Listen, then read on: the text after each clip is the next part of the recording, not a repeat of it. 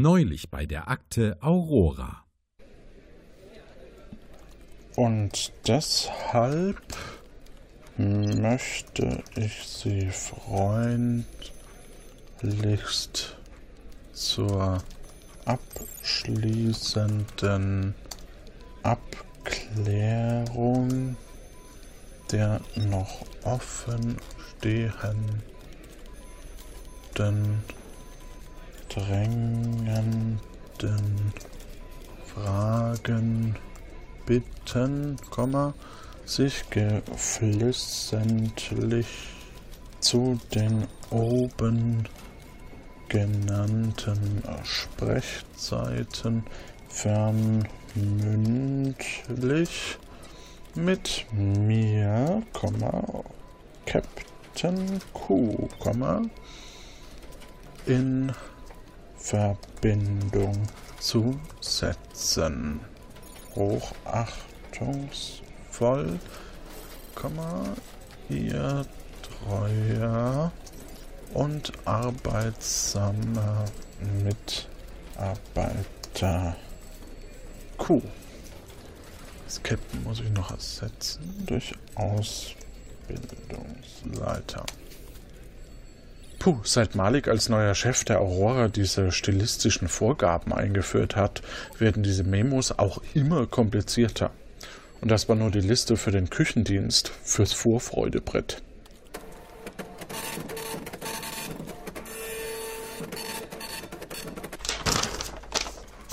Fertig. So, jetzt wird es aber endlich Zeit für das zweite Frühstück in der Mitarbeiterkantine. Ich verhungere schon. So, wo habe ich denn nur meinen Segway geparkt? Segway. Ach so, draußen auf dem Flur. Nanu, seit wann klemmt denn die Tür? So, Seitentür. Hallo? Was ist denn das? Hat mich hier jemand eingesperrt? Sehr lustig. Kommt, Leute, das ist kein Scherz. Hallo? Kommandantin C? Null? Sind Sie noch im Büro? Ich bräuchte kurz Ihre Hilfe. Offenbar ist keiner mehr da. Und es ist auch schon fast Mittag. Sicher sind die schon alle beim Essen. Ich verhungere. Großes scharfes S, Chef. Entschuldige, dass ich dich störe, aber ich hoffe, du bist nicht noch sauer wegen der Apollo 13. Ich bräuchte mal deine Unterstützung.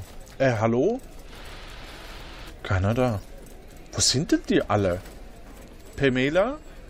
Lokalisiere großes scharfes S. Diese Information ist für Ihre Sicherheitsstufe nicht freigegeben. Nicht freigegeben? Was soll denn der Quatsch? Das ist keine valide Frage. Keine valide Frage? Äh, vergiss es. Dann lokalisiere wenigstens null. Diese Information ist für Ihre Sicherheitsstufe nicht freigegeben. Diese Information ist für Ihre Sicherheitsstufe nicht freigegeben. Was soll denn der Murks? Nicht freigegeben. Dann mach wenigstens diese bekloppten Türen auf. Bitte nicht in diesem Ton. Na schön. Liebste Pamela, wärst du dann bitte so freundlich, die Türen zu meinem Büro zu öffnen und mich in die wohlverdiente Pause gehen zu lassen? Ich bin noch nicht überzeugt. Sagen Sie es so, als ob Sie es wirklich meinen. Pamela, bitte öffne die Türe. Na also, es geht doch. Na endlich. Ach, Q, eines noch. Was? Laut der von Kommandant Großes Scharfes S eingeführten Verordnung zur Regelung von Erholungszeiten ist Ihre zugemessene Pausenzeit gerade abgelaufen. Ah. Na schön, dann gehe ich mal raus zu den neuen Kandidatenanwärtern.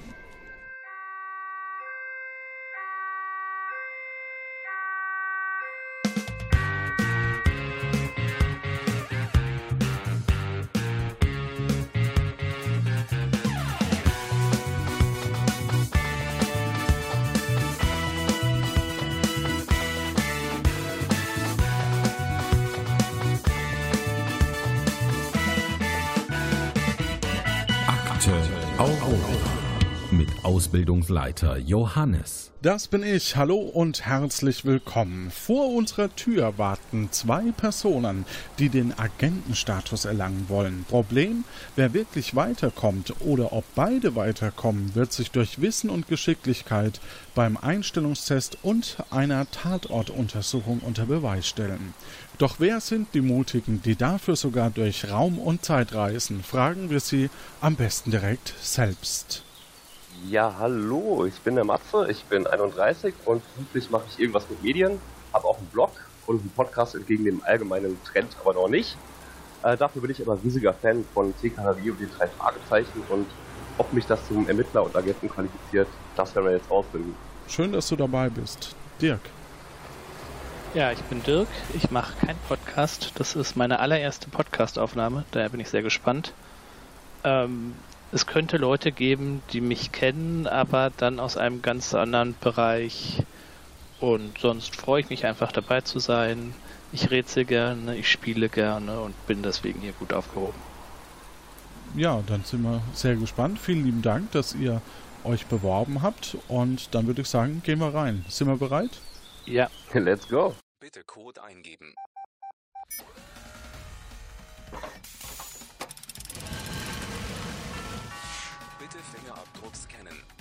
Bitte Auge scannen.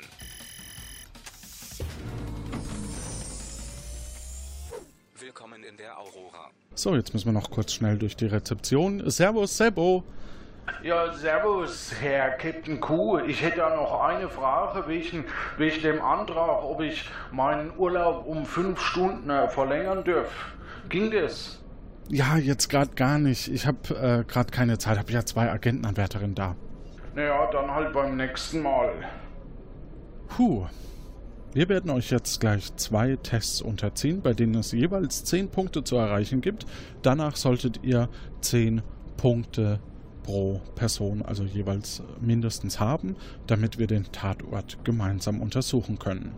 Es geht in diesem Fall um den Abfall. Ab Apfelfall. Also um Newton. Und ähm, um was es in eurem ersten Test geht, das hören wir jetzt. Bandcode 14071984. Liebe Kandidatinnen, liebe Kandidaten, beim folgenden Test geht es um Leben und Tod. Weisen Sie bei Rate Zitate die folgenden Zitate den richtigen Personen zu. Sie sind abwechselnd an der Reihe. Der oder die kleinere von Ihnen beiden beginnt. Für jede richtige Antwort gibt es zwei Punkte. Das Schicksal des Universums steht auf dem Spiel. Ähm, Gott schuf zuerst die Idioten, das war zur Übung, dann schuf er die Verwaltung. Wer hat das gesagt? A. Henry Ford, B. Mark Twain oder C. Andrea Nahles? Klingt nach Mark Twain. Mark Twain ist vollkommen korrekt. Mehr als die Vergangenheit interessiert mich die Zukunft, denn in ihr gedenke ich zu leben. Hat das gesagt A. Ramses II., B. Heinrich Schliemann oder C. Albert Einstein? Uh, Ramses möchte ich gerne ausschließen. Ah, ich glaube, wenn es von Einstein wäre, hätte ich es schon mal mit ihm in Verbindung gebracht. Deswegen sage ich B. Das wäre Heinrich Schliemann und das ist falsch. Ah, verdammt. Dirk, die Leute auf den billigeren Plätzen klatschen bitte in die Hände. Der Rest braucht nur mit den Juwelen zu rasseln. A. Donald Trump, B. Karl Marx oder C. John Lennon. C. John Lennon. Das ist korrekt. Ich möchte im Winter sterben und dann sollen sie meine Asche auf den Bürgersteig streuen. Wenn eine Oma dadurch vor dem Ausrutschen bewahrt wird, habe ich zumindest noch ein gutes Werk getan. Ist das A von Albert Schweitzer, B von Dieter Bohlen oder von C Mao Zedong? Also den Bohlen möchte ich gerne ausschließen. Mao Zedong, glaube ich auch nicht. Ich nehme A. Du nimmst A Albert Schweitzer. Warum schließt du Dieter Bohlen aus? Der erzählt zwar eine Menge Mist, aber der Satz ist tatsächlich so gut formuliert und so gestochen, dass ich dass ich mir nicht vorstellen kann, dass wer das gesagt haben soll. Okay, also loggst du Albert Schweitzer ein. Äh, ja. Das ist falsch, es wäre Dieter Wohlen gewesen. Nein! ah, ich glaub's ja nicht. Wir werden sehen, wo das Ganze noch endet. Dirk, Ja. verbringe die Zeit nicht mit der Suche nach einem Hindernis. Vielleicht ist keines da. Franz Kafka, Gaius Julius Caesar oder Oliver Kahn. Keine Ahnung, klingt nach Cäsar. Wir locken Caesar ein.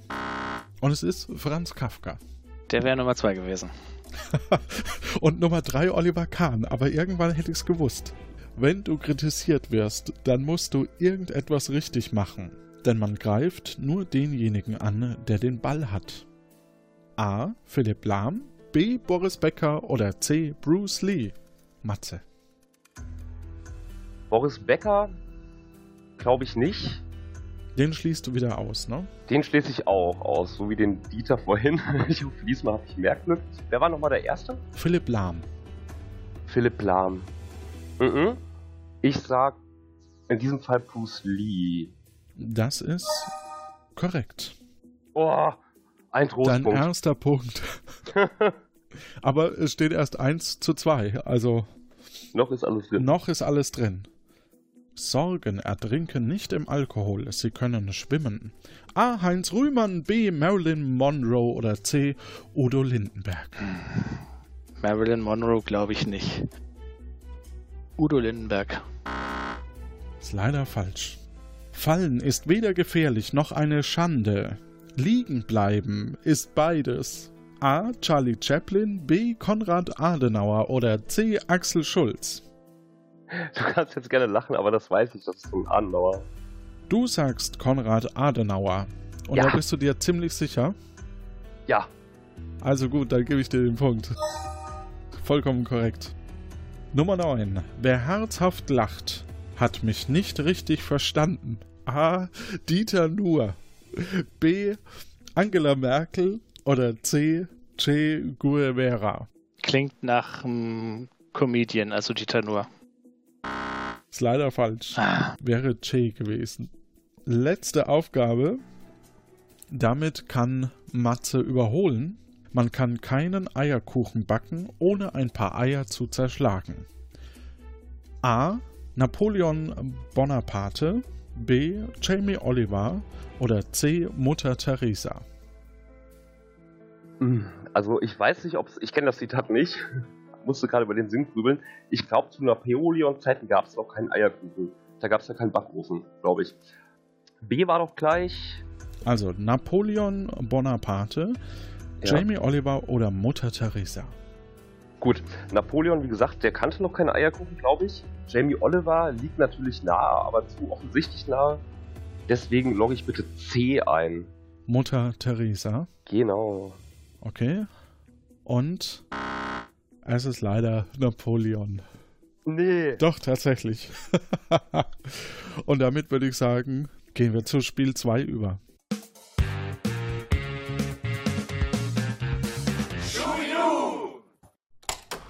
Bandcode 0010. Liebe Agentenanwärterinnen, liebe Agentenanwärter, in Ihrer nächsten Trainingseinheit geht es um Leben und Tod. Hören Sie bei der Trainingseinheit Fakt oder Finte den Aussagen genau zu. Sie sind entweder wahr oder frei erfunden.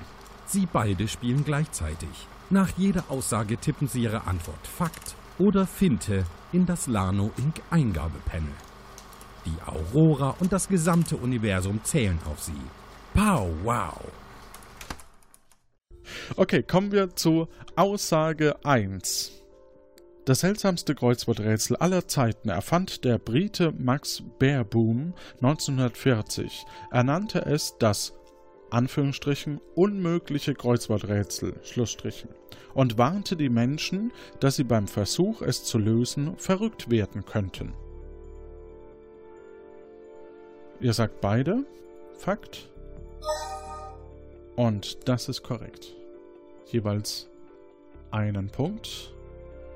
Nächste Aussage. Die englische Königin stellte als Chauffeur nur Linkshänder ein, da diese besser mit dem Linksverkehr in Großbritannien zurechtkommen. Ihr sagt beide. Finte. Und äh, es ist richtig. Äh, also nein, es ist falsch. Also es ist eine Finte. Genau, ihr dürft euch freuen. Juhu. In England gibt es einen Ort mit einem Ausrufezeichen im Namen. Das Dorf Westward Ho. Ausrufezeichen. Die Schreibweise des englischen Ortes mit nur 2000 Einwohnern entstand nach dem Titel eines Romans von Charles Kingsley. Ihr sagt beide, das ist richtig und es stimmt. Übrigens, additional Fun Fact: Der einzige andere Ortsname, der ein Auf Ausrufezeichen beinhaltet, ist Sond-Louis-Du-H Ausrufezeichen, Leerzeichen H Ausrufezeichen und hat 1400 Einwohner in Kanada. Nächste Aussage. Im walisischen Hai-Upon-Way. Wie spricht man das aus? Upon. Upon heißt es auf jeden Fall. Ach so, upon. High upon why. Gibt es seit einigen Jahren den Brauch, vor der Hochzeit sein altes Handy in den ausgetrockneten Brunnen des dortigen Schlosses zu werfen. Das soll den Brautleuten Glück bringen. Die Handys werden später wieder eingesammelt, verwertet und das Geld an karitative Einrichtungen gespendet. Mathe sagt. Das ist eine Finte. Und dir? Ich sage, das ist ein Fakt. Und damit haben wir einen schönen, äh, eine schöne Trennung von euch beiden, denn es ist eine Finte. Die schottische Inseln Lewis und Harris sind eigentlich eine einzige Insel. Da sie aber von einem schwer überwindlichen Gebirgszug in der Mitte getrennt sind, konnte man nur mit einem Boot von einer Seite zur anderen kommen. Die Bewohner machten deshalb zwei Inseln daraus. Dirk sagt? Finte. Was sagt der Matze? Ich sage, es ist ein Fakt. Und es ist ein Fakt. Das englische Wort für Schmetterling, Butterfly, hieß ursprünglich Flutterby. Matze sagt. Ich sage, es ist eine Finte. Dirk? Sage ich auch. Und es ist aber korrekt. Nein! Hier kann man was lernen bei euch.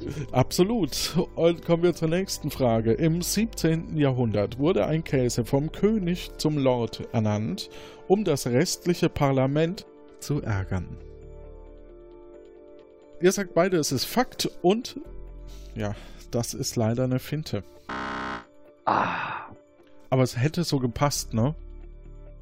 Prinzgemahl Philipp wird in Vanuatu im Pazifischen Ozean von einem Stamm als Gottheit verehrt. Dirk sagt. Fakt. Matze sagt. Ich bin mir nicht sicher, aber ich hoffe bitte, dass es eine Finte ist. Und es ist ein Fakt. Nein. Es steht 7 für Dirk zu Matze 6. Und wir haben noch zwei Aussagen. Nummer 10. Die Nationalhymne von Großbritannien und von Andorra haben dieselbe Melodie. Ihr sagt beide Fakt und es ist leider falsch. Das war Großbritannien und Liechtenstein, die, die dieselbe haben. Kommen wir zur letzten Frage. Jedes Jahr findet im walisischen LLANWRTYD Wels die Weltmeisterschaft im Schlammschnorcheln statt. Ihr sagt beide Fakt. Und das ist beides mal, also ist korrekt.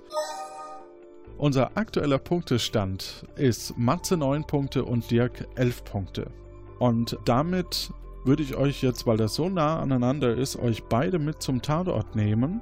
Aber ihr müsst schaffen, dass ihr nach dem Tatort bei den zwei nächsten Spielen auf 20 kommt, weil sonst müssen wir uns von einem von euch verabschieden.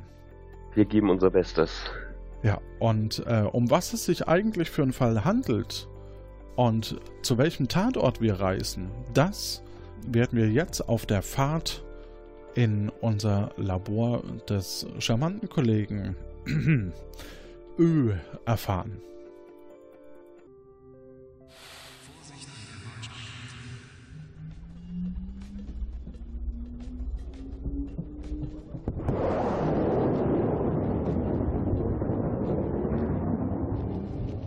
Bitte lehnen Sie sich zurück, damit wir die Leinwand ausfahren können. Wir schreiben das Jahr 1684.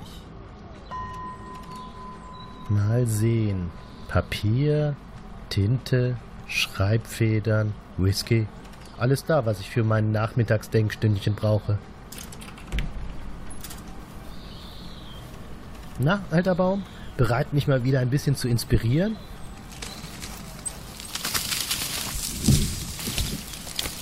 Süterkins, das war knapp. In London steht Isaac Newton erschüttert in seinem Garten vor seinem Apfelbaum, den jemand über Nacht perfide umgesägt hat. Eigentlich wollte er sich gerade darunter setzen, um über die Gravitation nachzudenken, aber das wird wohl nichts mehr. Doch ohne Newtons Gleichungen wird es keine Raumfahrt geben, keine Fluxkompensatoren, keine Zeitreiseagenturen. Werden die Agentenanwärter der Akte Aurora dieses Rätsel lösen? Das Schicksal des Universums und eines Apfelbaums hängt davon ab. Wow. Schau mal, Kleine. Christoph Kolumbus hat Amerika entdeckt und uns diese Kartoffel gebracht, mit der wir diese Kartoffelbatterie herstellen können. Ist es nicht so, dass die Wikinger Amerika bereits etwa 500 Jahre früher entdeckt, allerdings dann von der Besetzung, dem Sklavenhandel und dem Genozid abgesehen haben? Äh, geh jetzt besser spielen, Kleine. Der Onkel muss jetzt arbeiten. Ja, ja, spielen. Ich hoffe, man hört die Anführungsstriche. Ja, die hört man. Oh, wer kommt denn da? Ja, wir sind's, ähm, mein Name, ne? Captain Q und so. Und äh, das sind die Agentenanwärterinnen. Wir sind da wegen dem Fall mit Newton und so. Ja, sehr schön, sehr schön. Wer von Ihnen beiden war denn besser? Das war ich. Und Ihr Name lautet? Ich heiße Dirk. Ah, Herr Dirk. So, was haben wir denn für Sie? Wir hätten zwei unterschiedliche Rollen. Einmal einen Austauschprofessor aus München und einmal einen Schornsteinkehrer. Welche Identität würden Sie denn gerne annehmen? Dann nehme ich doch lieber den Austauschprofessor, da fühle ich mich sicherer. Gut, Sie nehmen den Austauschprofessor aus München. Hier ist Ihr Ausweis. Und Ihr Name war? Ich bin der Matze. Und ab sofort Schornsteinkehrer. Genau, da habe ich das große losgezogen. Ja, das würde ich auch sagen. So. Dann habe ich hier noch Ihr Warpknäuel. Äh, Entschuldigung, dass ich nochmal kurz zwischenrein, aber, äh, und was ist mit mir? Ja, ähm, da habe ich nur noch den trotteligen Assistenten des Professors. Ja. Dann würde ich sagen, gehen wir mal. Hm? Seid ihr bereit? Aber sowas von. Auf geht's.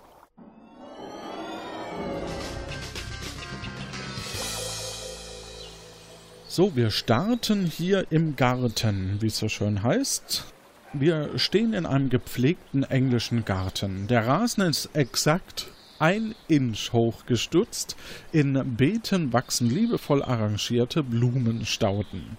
Ein Pfad aus Pflastersteinen endet ungefähr bei einem Baumstumpf. Daneben liegt der Baum, dessen Krone in ein kleines Gewächshaus gedonnert ist.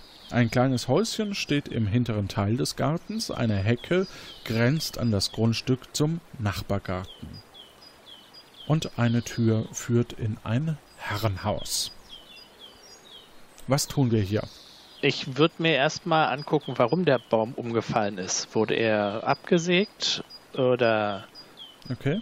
Wir schauen uns den Baumstumpf an und äh, sehen, dass dort ja relativ gerade wie so Einschläge zu erkennen sind. Okay, also ist die Tatwaffe vermutlich eine Axt. Ja, sowas in, in die Richtung würde ich auch vermuten. Können wir denn die Baumkrone untersuchen und schauen, ob da irgendwelche äh, Hinweise oder Botschaften versteckt sind? Dazu müssten wir wahrscheinlich in das größere Haus, in so eine Art Gewächshaus. Also keine Auffälligkeiten an der Baumkrone, ja. Ja. Ich würde gerne nochmal einen Blick in die Beete werfen. Vielleicht hat da irgendjemand was verloren oder Fußabdrücke hinterlassen. Wenn das für Dirk in Ordnung ist. Ist in Ordnung. Ihr durchschaut die Beete und ihr findet dort verschiedene Pflanzen in unterschiedlichen Farben. Aber keine Fußabdrücke. Korrekt. Keine Fußabdrücke. Zumindest sind die nicht erkennbar. Dann gucke ich nochmal über die Hecke zum Nachbargrundstück, ob sich da jemand aufhält. Keine Person zu sehen. Können wir mal zurück zum Baum gehen? Der ist ja in ein Gewächshaus gekracht. Von außen, wie sieht das Gewächshaus aus? Können wir da noch rein oder ist das schon zertrümmert? Also es ist ein normales Gewächshaus, wie so ein Gewächshaus halt aussieht. Äh, und die Tür ist offen, weil das ist nicht abgeschlossen. Dann lass mal reingehen, Dirk, oder? Gehen wir mal rein. Gut, es sind überall Scherben und Äpfel, die von der Baumkrone gefallen sind. Ich sag nur Gravitation, aber ich darf es nicht zu laut sagen, falls Newt noch in der Nähe ist. ähm, dazwischen sind diverse Töpfe mit verschiedenen exotischen Pflanzen und ein großer Ast mit einem darin eingeklemmten Prisma liegt hinter den Töpfen. Ich steck mal das Prisma ein. Ja, es ist leider zu groß zum Mitnehmen. Achso, ich habe übrigens noch erfahren von unserem werten, tollen, absolut charmanten äh, Ö, dass wir was Scharfes, was Klares und was Glänzendes suchen. Du erwähntest ein paar Blumentöpfe im Gewächshaus. Ist außer exotischen Pflanzen noch irgendwas drin zu finden? Vielleicht ist ja irgendwas in der Erde drin oder so? Nö. Ich denke auch, also es ist auch relativ klein, ne? Also das ist jetzt halt nur zusammengekracht. Das führt uns wahrscheinlich nicht weiter. Ab zum Haupthaus, oder? Ja, das würde ich auch sagen. Wir gehen auf das Haupthaus zu, finden dort, ja, es ist ein englisches Stadthaus mit rückwärtigem Garten, von dem wir gerade kommen. Das Erdgeschoss besteht offenbar nur aus einem einzigen großen Raum, der über und über mit Bücherregalen vollgestellt ist. Gibt es auch einen Treppenaufgang oder ist es wirklich im Erdgeschoss nur ein, ein Raum voller Bücher? Nö, das ist äh, ein Raum voller Bücher, würde ich sagen.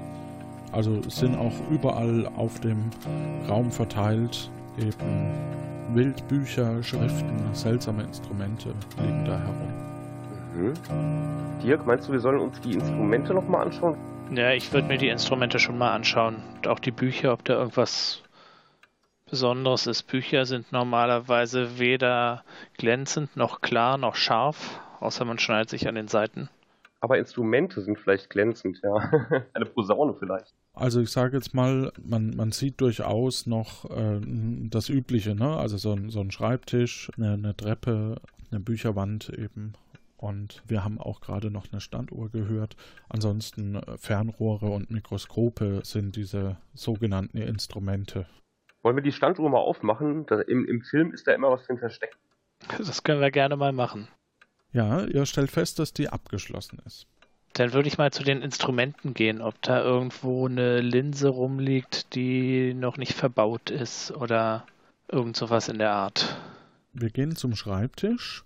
Da ist alles voller Bücher. Und zwar sind es alles Ausgaben der Geschichte der Fische. Und dazwischen ist noch vollgekristeltes Papier, Briefe und sowas.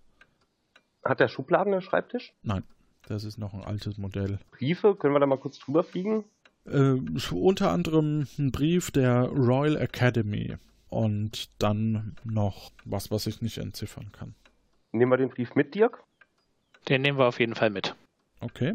Und die Instrumente haben wir uns jetzt immer noch nicht näher angeguckt, ne? Nee, die Instrumente wollte ich mir eigentlich angucken. Mhm. Es handelt sich dabei um ein Mikroskop, da kann man kleine Sachen groß angucken und um ein Teleskop, damit kann man Fernes nah angucken. Ah, ich dachte an Musikinstrumente. Ah. Ach so, nee. Wir sind, wir sind ja hier nicht bei Mozart. Das ist erst in einer späteren Folge der Fall. Kann man so ein Mikroskop, ist das groß? Kann man das einstecken? Gibt es dann Objektträger, den man einstecken kann?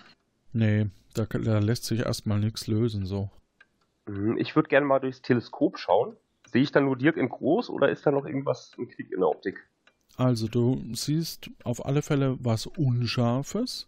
Mhm. Und ich meine, du kannst einen Turm erkennen. Aus dem Fenster hinaus, ja? Ja, einen Turm. Außerhalb des Hauses. Ja, ja, genau. In weiter Ferne. Der soll doch die Sterne angucken und keinen Turm. Man hat ja auch manchmal geguckt, wie spät es ist, indem man eben äh, den Kirchturm zum Beispiel angeguckt hat. Stimmt, es gab dann noch keine Handys. Ja. Ja. Treppe rauf, Dirk, was meinst du? Treppe rauf, ja. ja, also ursprünglich führte die Treppe in das Obergeschoss mit Schlafräumen, Ess- und Wohnzimmer. Die Treppe ist jedoch so stark mit Bücherstapeln vollgestellt, dass man nicht normal drüber hochkommt. Und wegräumen können wir die nicht. Ihr könnt versuchen, mal hochzuklettern. Ja, ich bin fit. Ja, Alles klar, das versuchst du und eine Lawine aus Büchern kommt dir entgegen. Oh, okay, also es geht augenscheinlich nicht hoch. Gut, dann müssen wir weiter untersuchen. Diese Bücher der, über die Fische, Geschichte der Fische. Wie viele Bände sind es? Sind die alle da? Fehlt einer? Das kann ich jetzt nur so überfliegen. Es scheint immer dieselbe Ausgabe zu sein. Also es sind einfach ein und dieselbe Ausgabe immer und immer wieder. Oder um es noch witziger zu gestalten, wir schauen uns Buchrücken 1 an. Das ist nix. Buchrücken 2. Das gleiche. Buchrücken 3. Dasselbe. Buchrücken 4. Oh nein, nicht schon wieder. ich dachte, das geht nur mit Toilettenkabinen. ich rufe einfach mal den Hausherren. Hallo, ist da jemand? Nichts zu hören. Das ist gut und schlecht gleichzeitig. Ja. Also ich sag mal so, wir könnten noch so auf die Straße schauen. Wir könnten tatsächlich zu dem Turm Ah, beim Nachbarn vorbei. Beim Nachbarn vorbei würde ich gerne. Gut, wir gehen zum Haus des Nachbarn. Wir gehen über die Straße. Dort sehen wir eine beschauliche Straße. Eine Kutsche ist zu sehen äh, mit einem schläfrigen Pferd davor und die steht so am Straßenrand. Nach links geht's in eine Sackgasse, rechts führt die Straße weiter zu einem größeren Gebäudekomplex. An den Straßenrändern befinden sich sehr gepflegte Rasen. Irgendwelche Spuren vor dem Eingang? Fußabdrücke? Nö, das ist eigentlich ein hochherrschaftliches Haus und man hat so das Gefühl, dass wir eigentlich als Schornsteinfeger und selbst als Professor nicht wirklich gut genug sind, um es zu betreten. Eine kleine Treppe führte zu einem prächtigen Portal mit Klingelzug. ich würde gerne erst noch mal die Kutsche abchecken. Mhm. Ähm, da ist ein Gaul davor, in der Kutsche selbst ist aber niemand, ja? Genau, die Kutsche ist leer und lässt sich öffnen. Mhm, dann würde ich da gerne mal reinschauen und den Fußraum inspizieren. Ja, im Fußbodenbereich sind äh, kleine Holzspäne zu finden. Holzspäne. Wir packen die mal ein. Okay. Und sonst ist die Kutsche leer. Ja, die Kutsche ist leer, Sitzpolster und äh, ganz normal. Okay, dann streichel ich jetzt das Pferd und übergebe dann dem Dirk wieder das Kommando. Ja, braver. Ah, es freut sich, das Pferd. Ich gehe dann dahin, wo ich schon immer hin wollte, zum Nachbarn. Und du klingelst, nehme ich an. Ja, Okay, du hast geklingelt. Ein Herr öffnet die Türe, als du am Klingelzug ziehst, und hält ein Schild hoch. Dieser äh, Butler, sage ich mal, ein, ein Butler häng, hält ein Schild hoch, da steht drauf, Eintritt nur mit Visitenkarte. Haben wir welche mit? Mm, Nee, so in dem Sinn eigentlich nicht. Ähm, ihr habt halt euren Ausweis quasi. Ich zeige dem Butler einfach mal den Ausweis und hoffe, er akzeptiert das. Er lässt euch ein. Und das, obwohl du eigentlich nur Schornsteinfeger bist. Was ist denn da nur? Ihr seid in einem großen Empfangszimmer. Ein großer Raum mit mehreren Türen, alle verschlossen. Die Fenster gehen Richtung Straße und zum Garten. Großformatige Gemälde zeigen Damen verschiedener Epochen, die aber irgendwie gleich aussehen. Im Hintergrund sind übrigens immer gefällte Bäume zu erkennen. Auf den Bildern? Ein großes, prächtiges Sofa lädt zum Verweilen ein. Türen, Fenster und ein Butler, der euch betrachtet. Ich würde erstmal mit dem Butler sprechen. Mhm. Ich würde ihn fragen, ob denn der Hausherr zugegen ist. Der Butler hebt ein Schild hoch mit Nein. Die Musik, die ihr hört, die ähm, ist eine Bach-Reinterpretation. Mhm. Ich würde den Butler mal fragen, ob er vielleicht äh, taub ist oder stumm, weil er nur mit Schildern kommuniziert. Er hält ein Schild hoch mit Ja. Wohl eher stumm als taub. Denn die Fragen versteht er ja. Ansonsten Fenster könnt ihr rausgucken und dann seht ihr, dass der Garten nur aus Rasenfläche besteht. Dazwischen sind eben verschiedene Baumstümpfe zu erkennen. Und vor dem Sofa steht ein kleines Tischchen mit einem dampfenden Tee. Und aus dem Nachbarzimmer äh, ertönt leise Cembalo-Musik. Dann frage ich den Butler, dürfen wir uns einen Tee einschenken? Er hält ein Schild hoch, ja. Es scheint ein gelber Tee zu sein übrigens. Gelber Tee. Okay. Sehe ich da noch was Klares, Glänzendes? Ein Löffel oder irgend sowas? Ja, also das Übliche, aber ähm, ich weiß jetzt nicht, was ein Löffelchen mit einem Mord beziehungsweise einem äh, Baumfall zu tun haben könnte. Aber klar, pack ihn ein, wenn du denkst. Wenn der Butler irgendwie. Nein, er schaut zu. okay. Wir wollen vielleicht nochmal wiederkommen. Wir verscherzen uns das besser erst später, würde ich sagen. Dann trinken wir schön mit abgespreizten kleinen Finger den Tee.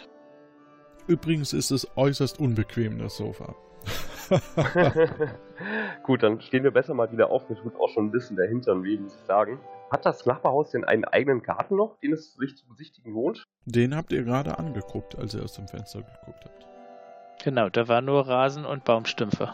Dann müssen wir wohl mal zum Uhrturm marschieren Mhm. und uns den mal genauer anschauen, würde ich sagen. Gerne. Und in der Sackgasse waren wir auch noch nicht, das machen wir dann danach. Alles klar. Ihr verabschiedet euch wieder und der Butler hält ein Schild hoch, auf dem steht Gute Zeit. Ihr befindet euch wieder auf der Straße. Ihr seht dort ein Tor zum Trinity College oder eben am Ende der Straße ein Schild. Was für ein Schild? Ein großes. Was steht da drauf? Achso, ihr geht hin und dahinter ist eine mannshohe, unüberwindbare Barriere und das Schild hat eine schnörkliche Inschrift und da steht Straße für Sanierungsarbeiten geschlossen. Achtung, nicht weitergehen, Lebensgefahr. Lords und Ladies haften für ihre kleinen Lords und kleinen Ladies. Wir entschuldigen uns für etwaige Unannehmlichkeiten. Also eine Sackgasse im sackgassigsten Sinne des Wortes. Mhm. Dann gehen wir mal zum Trinity College. Ihr geht zum Tor und findet dort einen wuchtigen, mehrstöckigen Torturm. So ein sogenanntes Great Gate. Steht am Eingang des Geländes des Trinity College eine Statue des College-Gründers Heinrich der Achte steht in einer Nische über dem Eingang. Neben dem großen offenen Portal gibt es noch eine Holztür, die verschlossen scheint. Vor dem großen Portal steht ein gelangweilter Gatekeeper in roter Uniform. An der Hecke macht sich eine gelangweilte Gärtnerin zu schaffen, leider nicht erreichbar. Das ist nur, weil man sie hört. Gut, wir gehen mal zu dem Gatekeeper und sagen, hallo, der Herr, dürften wir uns mal im Trinity College umsehen. Bin Professor und extra aus München angereist, wollte eigentlich Herrn Newton besuchen, der aber gerade nicht da ist und da wollte ich die Zeit nutzen, um meinen Geist weiter zu ertüchtigen. Ja, Servus. Also, oder wie wir sagen, Bonjour hier in Frank. Nee, äh, in. Oh, ich bin noch nicht so lange hier. Könnt ihr euch ausweisen? Ich zeige ihm meinen Ausweis. Ja, das ist ja super. Und der gehört zu Ihnen da, die beiden. Die beiden gehören zu mir. Das sind der Assistent und der Schornsteinfeger, falls ich irgendwo was Dreckiges habe, was ich abputzen muss. Ja, brunsverreckt, das kann ich verstehen. Euch wird Einlass gewährt. Ihr könnt quasi von dort in den Great Kurt, also den Universitätscampus, oder äh, da ist auch noch so eine Holztür in diesem Turm, also in diesem Tor, besser gesagt. Dann gehen wir mal zu der Holztür. Ja, dann müsst ihr, glaube ich, aber den Gatekeeper eher ablenken. Das könnte ich machen. Ja, also kannst du auch mal auf die Holztür ansprechen. Ich hätte noch eine Frage an Sie. Haben Sie kurz Zeit für mich? Selbstverständlich habe ich Zeit für einen Spezialisten wie Sie, ne? Altscharnstein-Fecher. Ja, also ich bin auch sehr, sehr gerne in Franken im Urlaub. Das ist eine wunderschöne Herkunft, die Sie da haben. Aber das nur am Rande. Ja, ich bin ja bei so einem Austauschprogramm, ne? Ah, ja. das Erasmus-Programm wahrscheinlich, ja. Das gab's nur, damals noch nicht, aber ich weiß wo. Ich wollte nur mal fragen, ähm, ob Sie denn wissen, was sich hinter dieser Holztür dort verbirgt. Ja, also die führt in den Turm und dort zur Uhrenstube. Ne? Aber Studenten haben heute Morgen offenbar meinen Schlüssel geklaut. Das ist so ein alter Studentenscherz, der immer wieder zum Leidwesen des Gatekeepers vorkommt, also mir. Das heißt, Sie können da jetzt uns nicht öffnen und wir da mal reinschauen wollten, weil wir ermitteln in einem dramatischen Fall. Nee, aber wenn, dann würde ich mich sehr freuen. Also Sie dürfen dann gern, aber müssten halt irgendwie schauen, wie man kommt. Weil ich kann halt nicht weg. Ah, Sie können nicht weg, ja. Ist ja klar, ich bin ja der Gatekeeper. Natürlich, natürlich der wichtigste Mann auf dem Campus, wie ich immer sage. Ja. Sieht es der Herr Professor auch so? Das sehe ich auch so. Also ein, ein Gate ohne Gatekeeper ist ja völlig undenkbar. Also, ne, wenn Sie da mal schauen könnten, ob Sie den Schlüssel irgendwo finden, den irgendwelche Studenten geklaut haben könnten. Halten wir nach Ausschau. Dankeschön. Okay, ihr befindet euch auf dem Campus und er besteht aus einem weitläufigen Innenhof. Es herrscht lebendiges Treiben. Studenten und Professoren mit ihren Talaren und Perücken laufen zwischen den Gebäuden hin und her. Türen führen im Norden in ein großes Gebäude im Norden, in ein Gebäude nach Westen und eins im Osten. Ein kleines Portal führt im Südosten in einen Kirchenbau. Im Süden erhebt sich der Torturm, also da, wo ihr herkommt das Teleskop. Auf welchen Turm? Auf diesen Torturm. Ich würde ganz gerne in meiner autoritären Funktion als Schornsteinkehrer mal ein bisschen die Studenten aufmischen und einfach mal fragen, äh, wer von denen denn verdammt nochmal den Schlüssel geklaut hat. Vielleicht kann ich sie ja einschüchtern. Entschuldigen Sie, liebe Studenten, ich störe Sie ja nur ungern beim Flanieren und Studieren, aber ich muss mich leider in meiner amtlichen Funktion als Schornsteinkehrer bei Ihnen nach einem Verbleib des Schlüssels des Gatekeepers erkundigen. ähm, das bleibt jetzt unter uns. Es bleibt auch unter euch, weil es interessiert auch keinen. Studenten, ne? Die waren damals wohl schon so. Studenten, genau. Eine Student bleibt stehen und fragt, äh, wissen Sie zufällig, wie die dritte binomische Formel lautet? a plus b mal a minus b gleich a Quadrat minus b Quadrat, selbstverständlich. Ja, muss man ja auch nur einen Professor fragen, ne? Genau. Ja, Dankeschön. Äh, ich würde mal in den Unterkünften nachgucken, sagt er. Wo sind die Unterkünfte? Wo finden wir die? Die Unterkünfte findet ihr äh, nordöstlich. Und die beiden Gebäude, die du erwähnt hattest, mit Nord und West? Das war neben der, also neben der Kapelle sind die Studentenunterkünfte. Die Kapelle war äh, nicht oh, Osten, Südosten war das. Also Osten. Genau. Dann gehen wir doch da erstmal hin. Die Studentenunterkünfte befinden sich in einem prächtigen Gebäude mit großen, über viele Stockwerke reichenden Säulen an der Fassade. Im Inneren war es das allerdings mit dem Glanz, denn über einen düsteren Gang reiht sich ein kleines Zimmerchen nach dem anderen. Es riecht nach ungewaschener Wäsche. Dann suchen wir doch mal das erste Zimmer. Hören wir was? Die ersten drei? Würde ich, oder die ersten vier würde ich anbieten im Schnellverfahren. Oh, okay. Ich ahne, was kommt. Ich auch. Erstes Studentenzimmer, zwei schmale Betten und ein wackeliger Tisch. Unter einem Bett befindet sich eine löchrige Socke. Studentenzimmer 2. Zwei schmale, zwei schmale Betten und ein wackeliger Tisch. Und ein wackeliger Stuhl. Unter dem Betten ist nur Staub. Studentenzimmer 3. Zwei schmale Betten und ein wackeliger Stuhl. An der Wand ein Poster mit freizügig begleiteten Damen. Klammer auf, man sieht die Knöchel, Klammer zu. Und die Bewerbung eines Konzerts der Madhya weil bei bis in drei Tagen. Unter dem Stuhl liegt eine Pfeife mit Gras. Echtem Gras. Studentenzimmer 4. Ein wackeliges Bett, ein stabiler Tisch, zwei Stühle. Unter dem Bett liegt ein Kästchen, darin liegt ein... Oh, darf ich noch nicht sagen. Oh. Dann gehen wir wohl zu dem Kästchen. Ihr geht zu dem Kästchen und da befindet sich drin ein Schlüssel. Dirk, heute läuft's bei uns. Und wie? Ja, dann würde ich sagen, nehmen wir den Schlüssel, schauen uns doch mal unauffällig um und huschen über den düsteren Gang zurück zu unserem Freund aus Franken, dem Gatekeeper. Super. Und dahin verschlägt es uns dann auch. Und die Pfeife habt ihr gesehen, ne? Äh, ja, stimmt. Dirk, Ja, wollen wir nochmal die Pfeife mitnehmen? Vielleicht brauchen wir das heute noch. die können wir gerne mitnehmen. Also nehmt ihr die Pfeife noch mit? Äh, Ist die irgendwie glänzend oder so? Nö, aber vielleicht hilfreich, wer weiß das schon. Ja gut, dann nehmen wir die Pfeife mit. Gut, ihr seid wieder am Tor und dort begrüßt euch wieder der charmante Typ aus Franken. Ja, servus, das seid ihr ja wieder. ja, und nicht alleine, wir haben einen Schlüssel mitgebracht, Herr Gatekeeper. Oh, das ist ja grandios. Super. Euch beide kann ich nur weiterempfehlen. Euch drei sogar.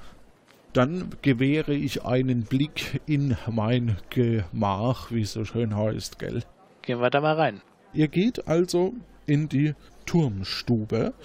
Die Turmstube betretet ihr durch eine lange Wendeltreppe. Kommt ihr ganz nach oben in die Uhrenstube.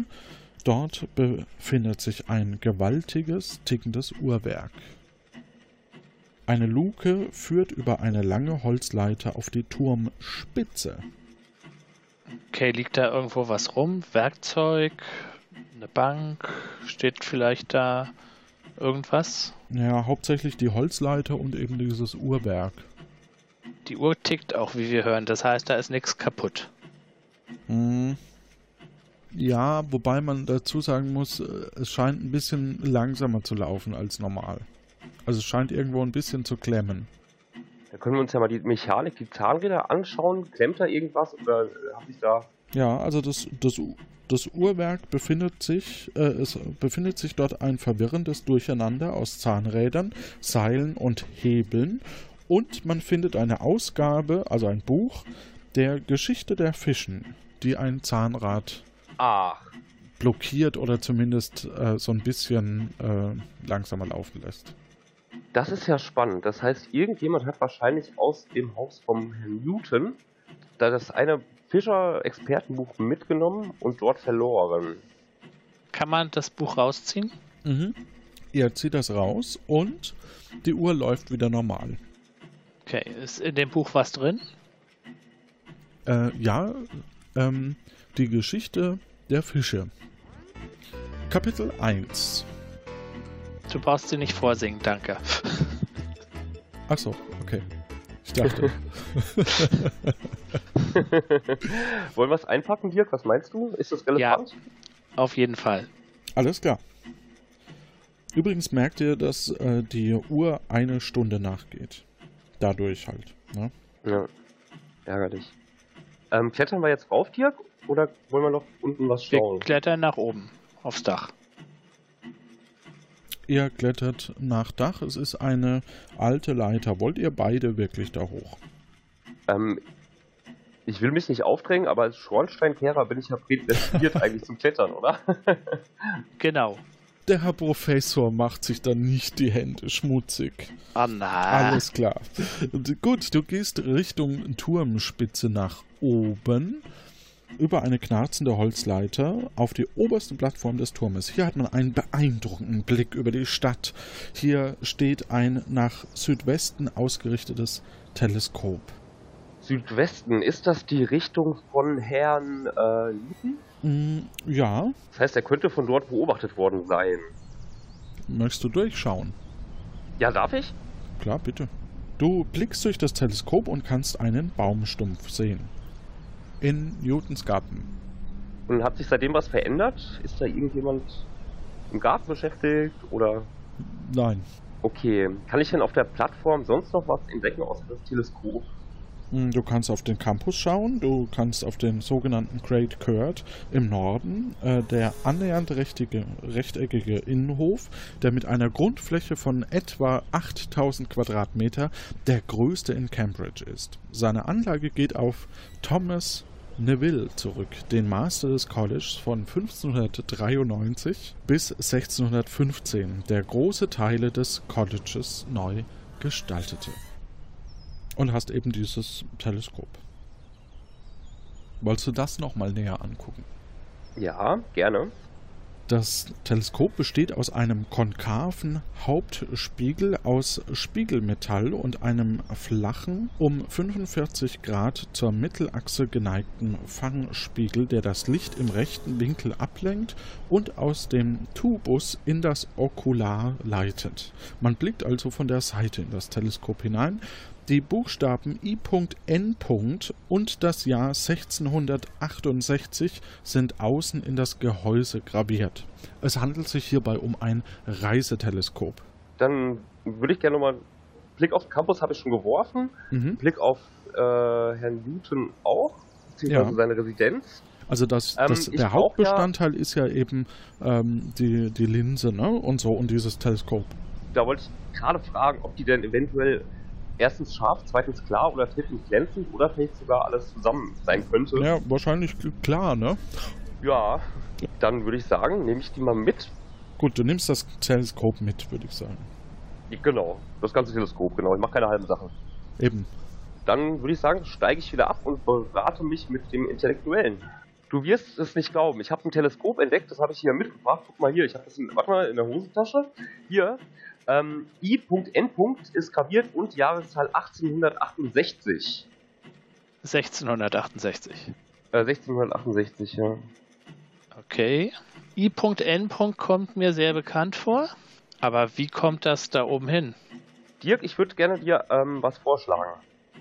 Ja? Und zwar, ähm, irgendjemand muss sich ja äh, auf dem Turm herumgetrieben haben.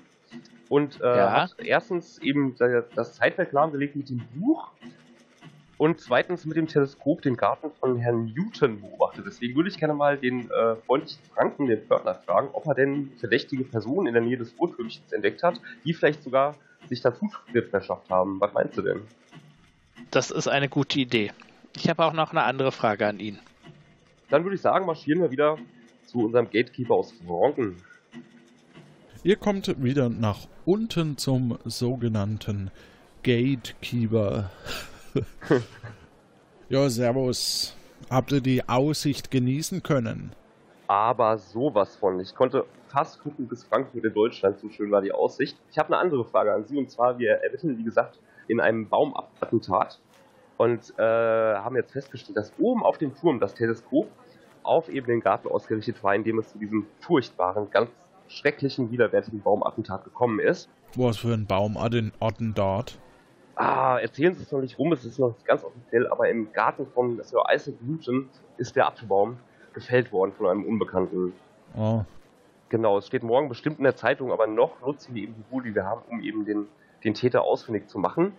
Und zweitens haben wir festgestellt, dass eben das Uhrwerk war mit einem Buch blockiert in der Mechanik, was offensichtlich aus dem Buchbestand von Herrn Newton stammt. Das kommt uns alles ein bisschen spanisch vor. Haben Sie denn jemanden gesehen, der irgendwie im Turm zugegen war? also ehrlich gesagt nicht so richtig, aber ich würde mal sagen, so als Richtschnur würde ich noch einmal in den Vorlesungssaal schauen und vielleicht in die Kapelle, ob da vielleicht irgendjemand ist. Fangen wir mit der Kapelle an. Die ist ja hier gleich daneben, äh, östlich von hier. Durch ein enges Portal betritt man die Kapelle. Sie besteht aus einem langen und hohen Raum mit Chorgestühl an den Längswänden und einem etwas düster wirkenden Altar. Davor stehen Kerzenständer mit brennenden Kerzen. Einige Menschen sitzen in den Bänken und sind in stille Gebete versunken. Gerade als ihr die Kirche betretet, eilt ein Mann mit langem Umhang an euch vorbei und verlässt hastig die Kapelle durch die einzige Tür. Etwas fällt ihm aus der Tasche und rollt unter den Altar. Oh. Das ist zu spät, um den Mann einzufangen. Äh, Du kannst noch mal rausgucken und siehst, dass es sich wohl um einen, ja, hier ansässigen Jesuiten handeln muss. Aber er hat ja was verloren, ne? Okay, dann gehe ich in der Zeit zum Altar und. Mhm. Das Altarbild besteht aus einer eher verunglückten Darstellung eines Erzengels, der einen Drachen zu seinen Füßen erlegt. Und unter dem Altar ist irgendwas hingerollt.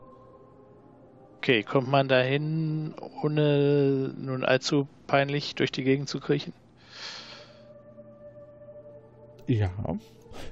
Du kannst eben etwas unter dem, ja, was Rundes äh, sehen unter dem Altar. Du holst hervor etwas Glänzendes, ups, und zwar eine Sonnenkugel, würde ich es nennen. Eine Sonnenkugel? Kannst du die näher beschreiben? Ähm, ja, also das ist eine Kugel, die eine Sonne darstellt, aus gelb mhm. bemalter Bronze. Unten äh, hat sie eine Öffnung zum Aufstecken auf einen Dorn. Würde ich gerne mitnehmen. Als du sie hervorziehst, ziehst du auch ein Blatt hervor. Mhm. Was steht da drauf? I.N. ist gleich Teufelsdiener Fragezeichen, satanische Rituale im Keller Fragezeichen, leugnet Dreieinigkeit, leugnet christliches Weltbild mit der Erde im Zentrum und so weiter. Das stecken wir auch mal ein. Gut, dann wieder auf den Campus mit uns, oder? Genau, wir gehen mal in den Hörsaal erstmal. Ihr merkt, dass euch einige Leute entgegenkommen, die anscheinend gerade fertig sind, da die Uhr wieder weitergelaufen ist. Also die Vorlesung ist quasi vorbei. Durch ein großes Sandsteinportal betritt man das Hauptgebäude der Universität. Es besteht aus einem großen halbrunden Saal mit halbrund angeordneten steilen Sitzrängen. Normalerweise sitzen da eben Personen und er ist jetzt aber leer. Ihr seht in der Mitte noch ein Planetenmodell. Genau, also im Grunde genommen normaler Hörsaal. Äh, es ist noch eine Tür auf der anderen Seite, aber äh, letztlich ist eigentlich nur interessant das Planetenmodell. Das ist aber schon das heliozentrische Weltbild? Mit einer Sonne in der Mitte und sechs Planeten. Allerdings wurde die Sonne entfernt und stattdessen die Erde ins Zentrum gesteckt. Die Sonne fehlt. Ah, die haben wir doch eingesteckt. Die hatte ja auch unten die Öffnung. Mhm. Da hat wohl jemand sein eigenes Weltbild korrigiert und kurzerhand die Sonnenkugel entfernt und dann aber in der Kapelle verloren, zusammen mit seinen Notizen über Herrn Newton. Zum Beispiel der Jesuit. Dann würde ich aber sagen, dass ihr die Kugel da nicht aufsteckt, sondern behaltet. Ja, die soll mal schön hier von der soll mal schön von den Kollegen untersucht werden, ja. Als ihr in den nächsten Raum aus der Vorlesung herausgeht, aus dem Vorlesungsraum, kommt ihr in eine sogenannte Hausmeisterlounge oder Gärtnerin-Lounge. Ein fürchterliches Durcheinander aus Gartengeräten, alten zerschlissenen Wandkarten, kaputten Stühlen und wackeligen Regalen. Dazwischen hat sich jemand eine Art kleine Höhle gebaut mit einem Tisch und einem Stuhl sowie einem etwas windschiefen Schrank. Der einzige Ausgang führt in den Vorlesungssaal. Ein kleiner Kamin knistert vor sich hin. Auf dem Schreibtisch liegt etwas Papier und eine ausgetrocknete Feder. Dort ist ein Zettel und verschiedene weitere Zettel. Können wir die uns kurz anschauen? Ist das das Relevante? Das könnt ihr, wenn ich die Musik dazu finde. Und ähm, auf dem Zettel. Nein, es war ein Spaß. Äh, es ist eine To-Do-Liste. Ähm, Rasenmähen, Klammer auf, 1,2 Inches, Klammer zu. Äh, Baumtriebe aus Garten vor Lady Fallon beseitigen. Und dritter Punkt, Apfelbaum im Garten von Newton beschneiden. Und das ist durchgestrichen. Ähm, interessant ist, dass halt dieser Schrank ist abgeschlossen und hat eben ein Schlüsselloch. Aber ihr habt ja auch diesen Schlüssel, den ihr beim, beim wir probieren mit dem Schlüssel den Schrank aufzuschließen. Oh, das ist eine tolle Idee. Ähm, das klappt und ihr findet im Schrank äh, eine Axt Und die, war, die wurde anscheinend kürzlich noch benutzt. Sie trägt die Initialen E.M. Leerzeichen L-F. I.M.L-F. Ja, und ist relativ scharf. Also die nehmen wir als vermutliche Tatwaffe schon mal erstmal mit. Mhm. Übrigens äh, findet ihr im Schrank auch einen roten Hering noch. Wenn ihr da draußen auch lacht an dieser Stelle, dann wissen wir Bescheid. Wenn nicht, dann halt nicht. Das klären wir dann. Ansonsten liegt da noch eine äh, etwa ein Meter lange dünne Stange. Die spielt aber sofern keine Rolle mehr. Ähm, prinzipiell haben wir eigentlich alles, was wir, was wir wollen. Gut, dann gehen wir zurück. Ich frage nochmal den Gatekeeper gerne etwas. Okay, du möchtest also nicht zurück in die Aurora, sondern zurück zum Tor.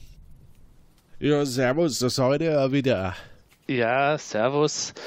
Eine Frage. Kennen Sie jemanden mit den Initialen I.M.L-F? Äh, schon möglich, aber da müsste ich jetzt erst einmal drüber nachdenken, ne? Also, wenn Sie verstehen, was ich meine. Ja, ich verstehe. Aber es ist nicht so wichtig. Alles klar. Gut. Nachdem wir den nicht bestochen haben, würde ich sagen, gehen wir in unsere Gegenwart und wieder zur Aurora.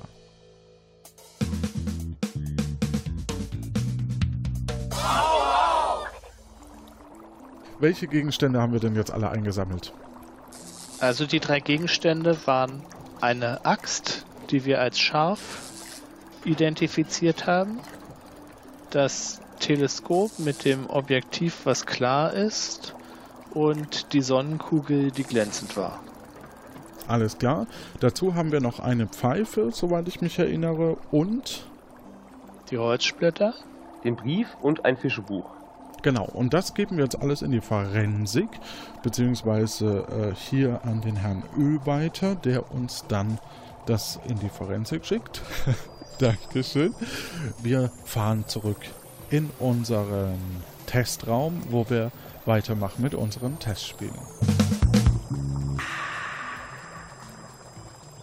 Und um was es sich im Test 3 handelt, das erfahren wir jetzt. Bandcode 102031 Liebe Kandidatenanwärter, liebe Kandidatinnen, Anwärterinnen, bei diesem Spiel geht es um Leben und Tod.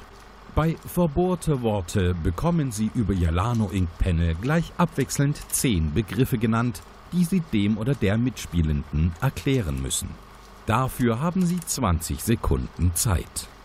Allerdings dürfen Sie drei Begriffe bei Ihrer Erklärung nicht benutzen, die Sie ebenfalls über die Lano Inc. erhalten. Gelingt es Ihnen in der zugewiesenen Zeit, den Begriff zu erraten, erhalten Sie jeweils einen Punkt. Die Aurora und das gesamte Universum zählen auf Sie. Pow wow! Als erstes beginnt der Dirk mit dem Erklären. Ich poste ihm bereits seinen Begriff, damit er sich schon mal Gedanken machen kann und suche in der Zeit den Timer.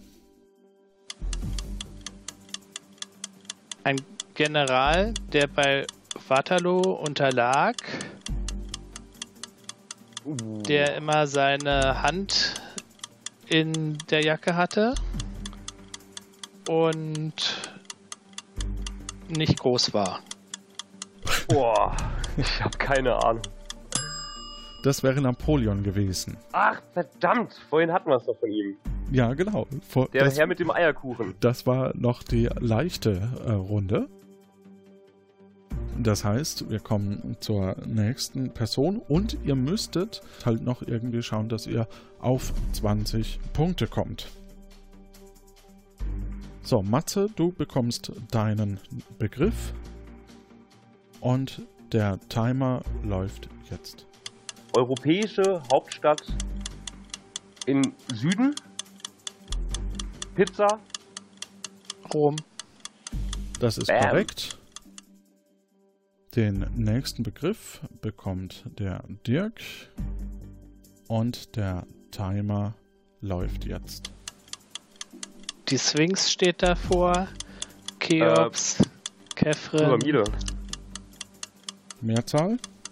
Pyramiden. Gut, das hätte ich aber auch gelten lassen, gebe ich zu. Pyramiden ist korrekt. Dann kommen wir zum nächsten Begriff, den der Matze erklärt. Mhm. Moment, Moment. Moment, da müssen wir noch mal kurz eine Zeit abziehen und jetzt bitte. Kreuzfahrt. Ähm, Unfall, Tote, eiskalt, Kinofilm. Titanic. Yeah. Eiskalt, Eisberg. Naja, gut, lasse ich noch gerade so gelten.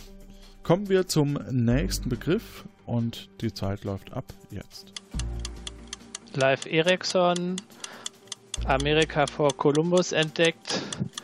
Met getrunken. Wilde Barbaren. Äh, Wikinger, Rollo. Wikinger ist korrekt. Dann der nächste Begriff, den Matze erklärt. Zeit läuft jetzt. Deutscher Wissenschaftler. Legende. Berühmte Formel. Äh, 1930, 1940. Mm, berühmtes Bild. Lange Haare, weiße Haare. Einstein. Das ist korrekt. Der nächste für den Dirk. Ihr könnt mitraten. Ab jetzt. Oben auf dem Baum.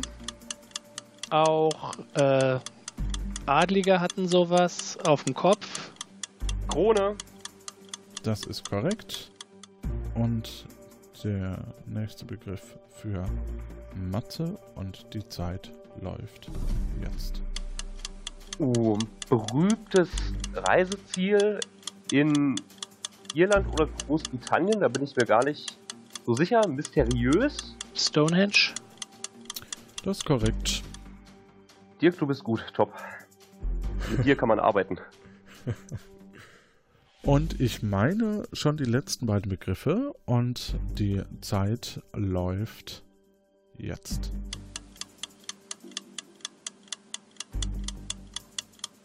Ist in der Ilias beschrieben.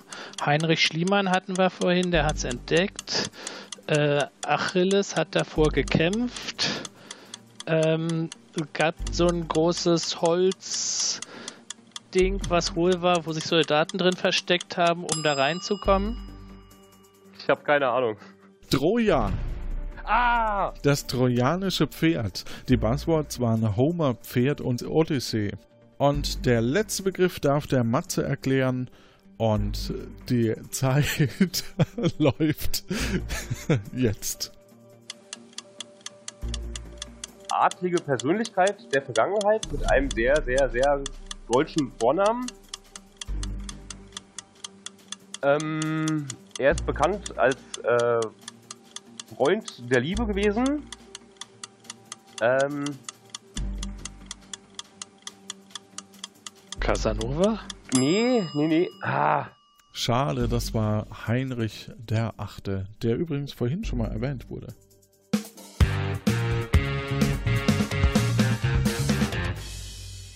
Damit steht es 16 Punkte für Matze und äh, für den Dirk 18 Punkte.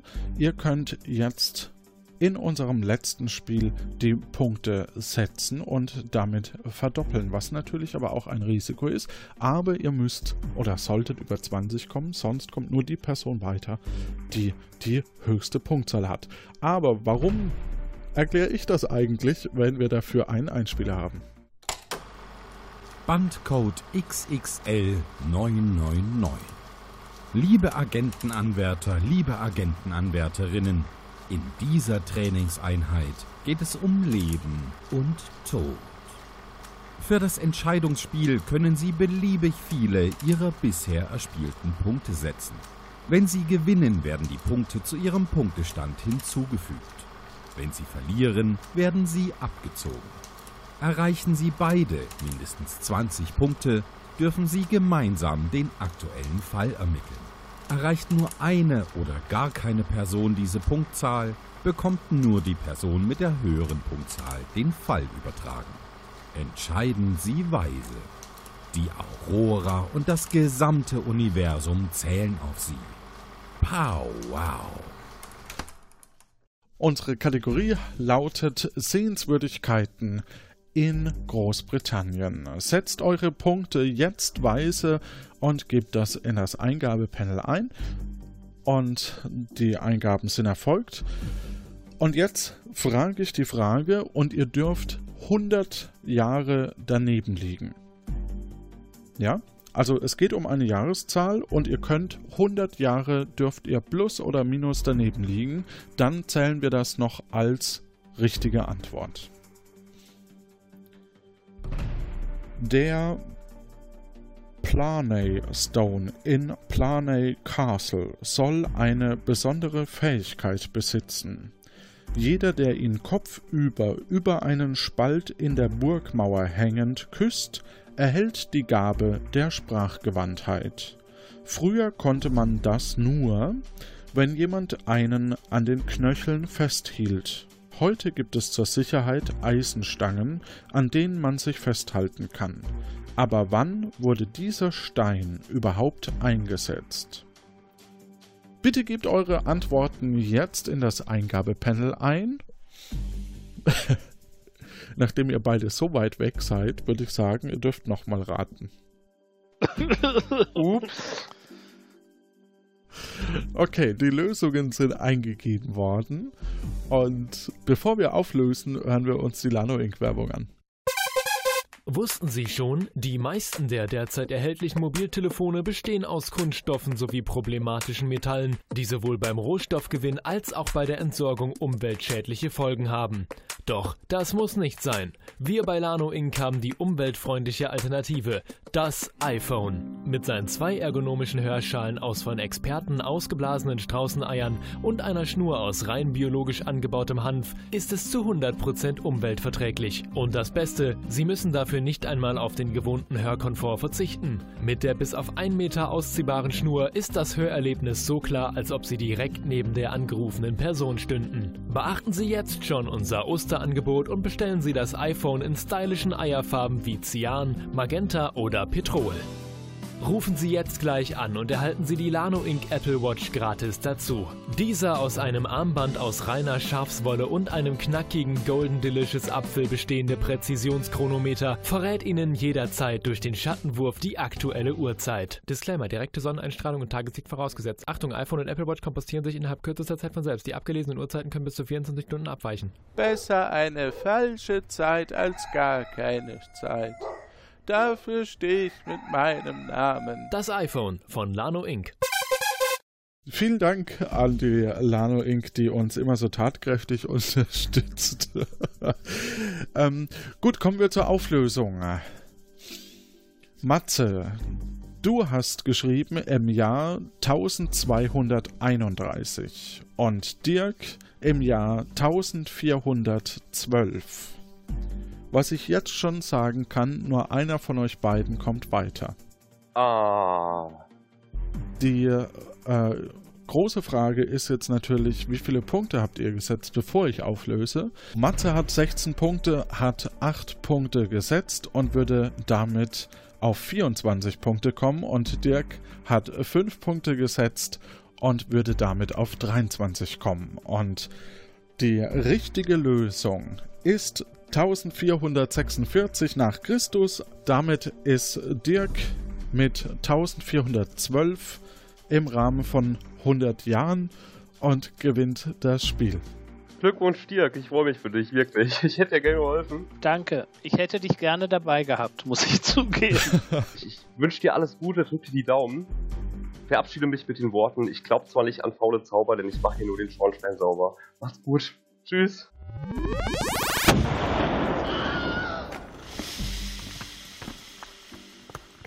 Ja, tut mir leid, aber manchmal ist es so. Neulich bei der Akte Aurora. Und du findest es nicht merkwürdig, dass Malik, und ich meine großes scharfes S, dir ausgerechnet Ö als Tandempartner zugeteilt hat? Nö, das eigentlich nicht. Er wird sich sicherlich was dabei gedacht haben.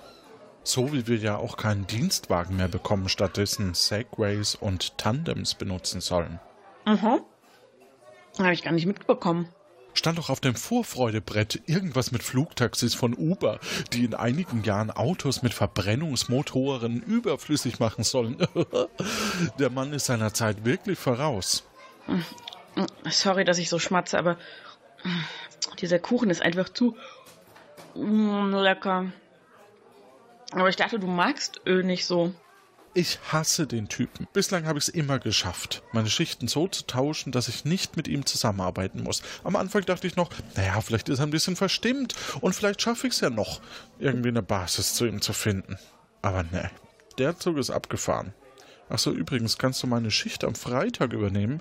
Ich müsste sonst mit Ö ganze acht Stunden allein verbringen. Das halte ich nicht durch. Mm. Tut mir leid, da kann ich leider auch nicht. Seit der Chef die Budgets für die Agentenanwerbung gekürzt hat, mache ich gerade selber Doppelschichten. Aber ich verstehe, dass die vielen genialen Neuerungen eben auch eine Menge Geld brauchen. Da müssen wir leider erst einmal als Mitarbeiter zurückstecken, bevor es wieder aufwärts geht. Erzähl das mal, Kommandant äh, C. Ihre Degradierung hat sie offenbar immer noch nicht verkraftet. Du hättest ihr Gesicht sehen sollen, als ich ihr von der negativen Gehaltsanpassung mit gleichzeitigen positiven Stundenaufwuchs erzählt habe, den Mali äh, großes scharfes S plant. Sie hat reagiert, als handelt es sich dabei um eine Gehaltskürzung mit gleichzeitiger Verlängerung der Arbeitszeiten. ich bin aus dem Lachen nicht mehr herausgekommen. Mhm. Apropos mhm, rausgekommen.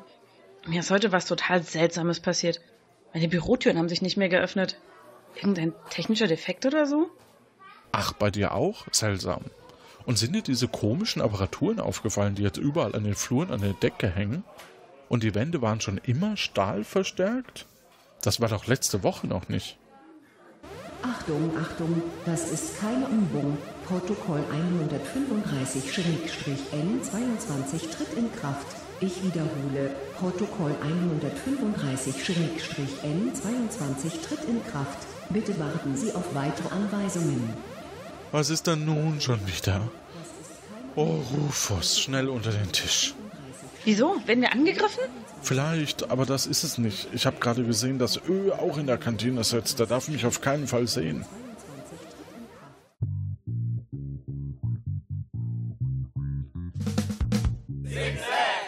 Das war die Teil A-Folge von dem Fall Newton, beziehungsweise der Abfallfall, der Apfelfall.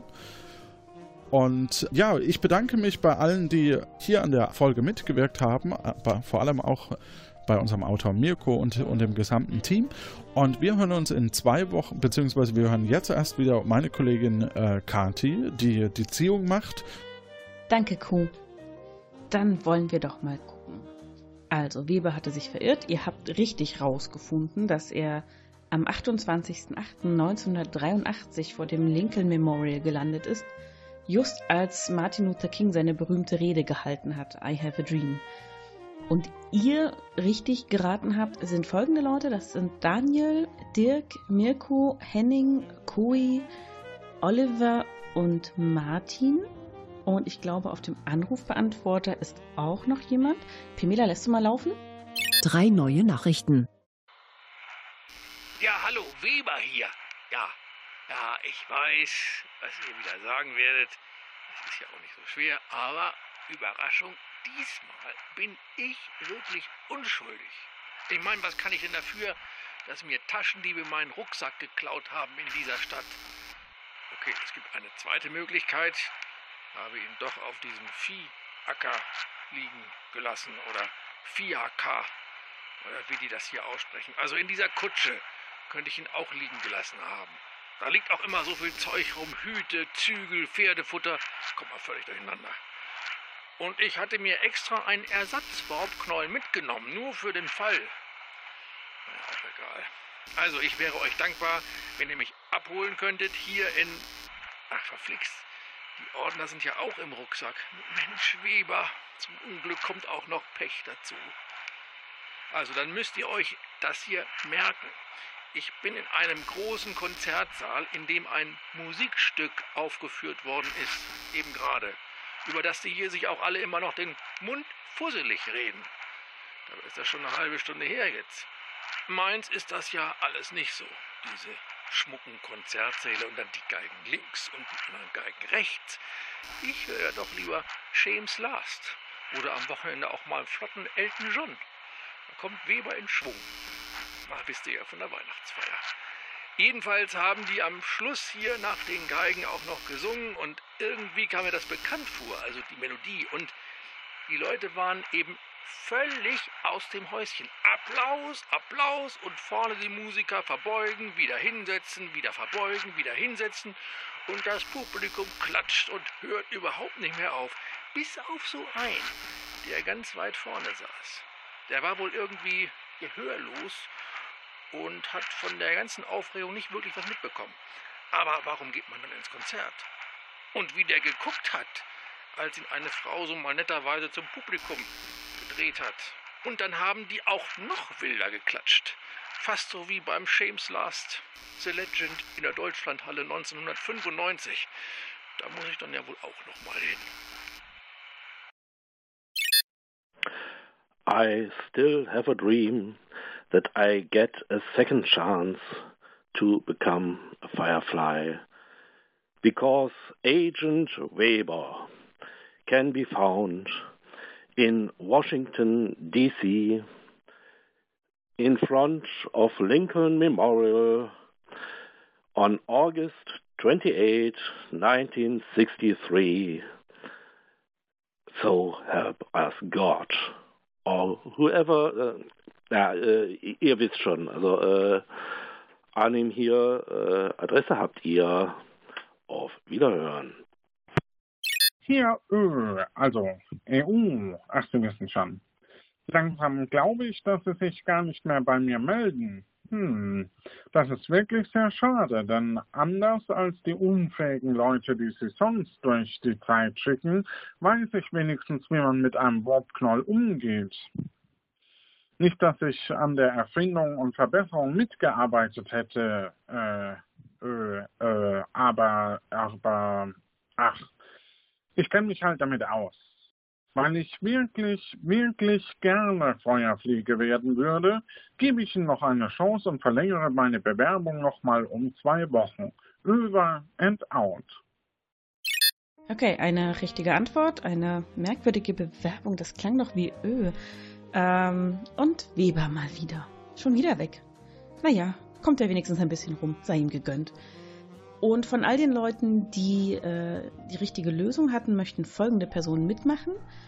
Das sind einmal Dirk, Mirko, Henning, Oliver, Martin und mit zwei Stimmen im Lostopf ist Arnim als Bonus dafür, dass er auf den Anrufbeantworter gesprochen hat. So, dann wollen wir doch mal würfeln und das ist die 2.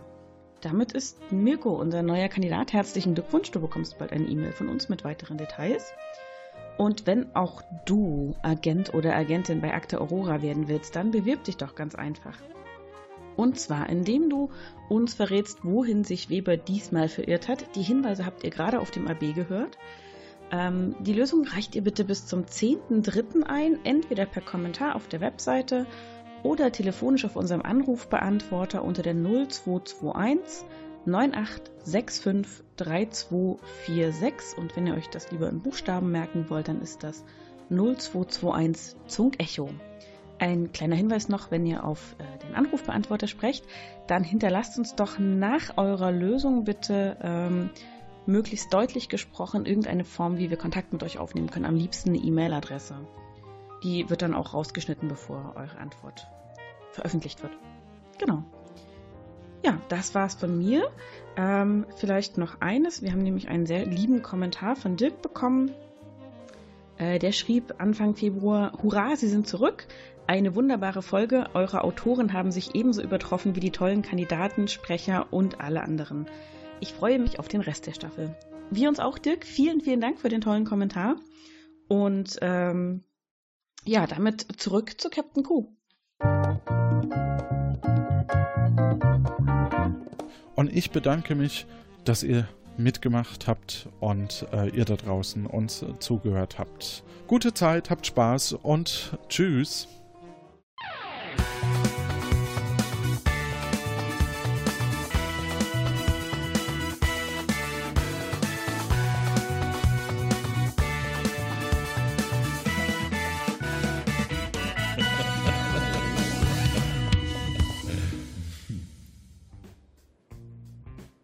Hallo, noch jemand da? Niemand? Haben sich schon wieder alle MitarbeiterInnen der Akte Aurora eingesperrt? Jetzt muss ich die Credits dann doch alle wieder selber vorlesen. Haben die ein Glück, dass ich nicht in der Gewerkschaft bin, dann wäre aber hier was los. Holla. Der Fall der Apfelfall Teil A geschrieben von Mirko Gutjahr. Als Ausbildungsleiter Q, Johannes Wolf. Schnitt, Udo Sauer. Sounddesign und Werbung, Jan Giesmann. Als Sprecher für die Rahmenhandlung, Stefan Baumann. Sprecherin Kommandantin C, Eva Münstermann. Sprecher Agent Weber, Uli Patzwal. Sprecherin Kleines V, Vicky. Sprecher Scharfes S, Malik Aziz. Sprecherin 0, Kati Frenzel. Und als Newton, Marinho. Grafik und Gestaltung, Nico Pikulek. Episodengrafik, Anna Sova und Florian Fietz. Organisation, Kati Frenzel. Öffentlichkeitsarbeit, Rebecca Görmann und Inga Sauer. Das dynamische Developer-Duo, Jan Zeske und Lorenz Schwittmann. Musik der Akte Aurora, Tim Süß und am Bass, Arnim. AgentenanwärterInnen waren Dirk und Matze. Gute Zeit und denkt dran, ein Apfel am Tag macht euch stark.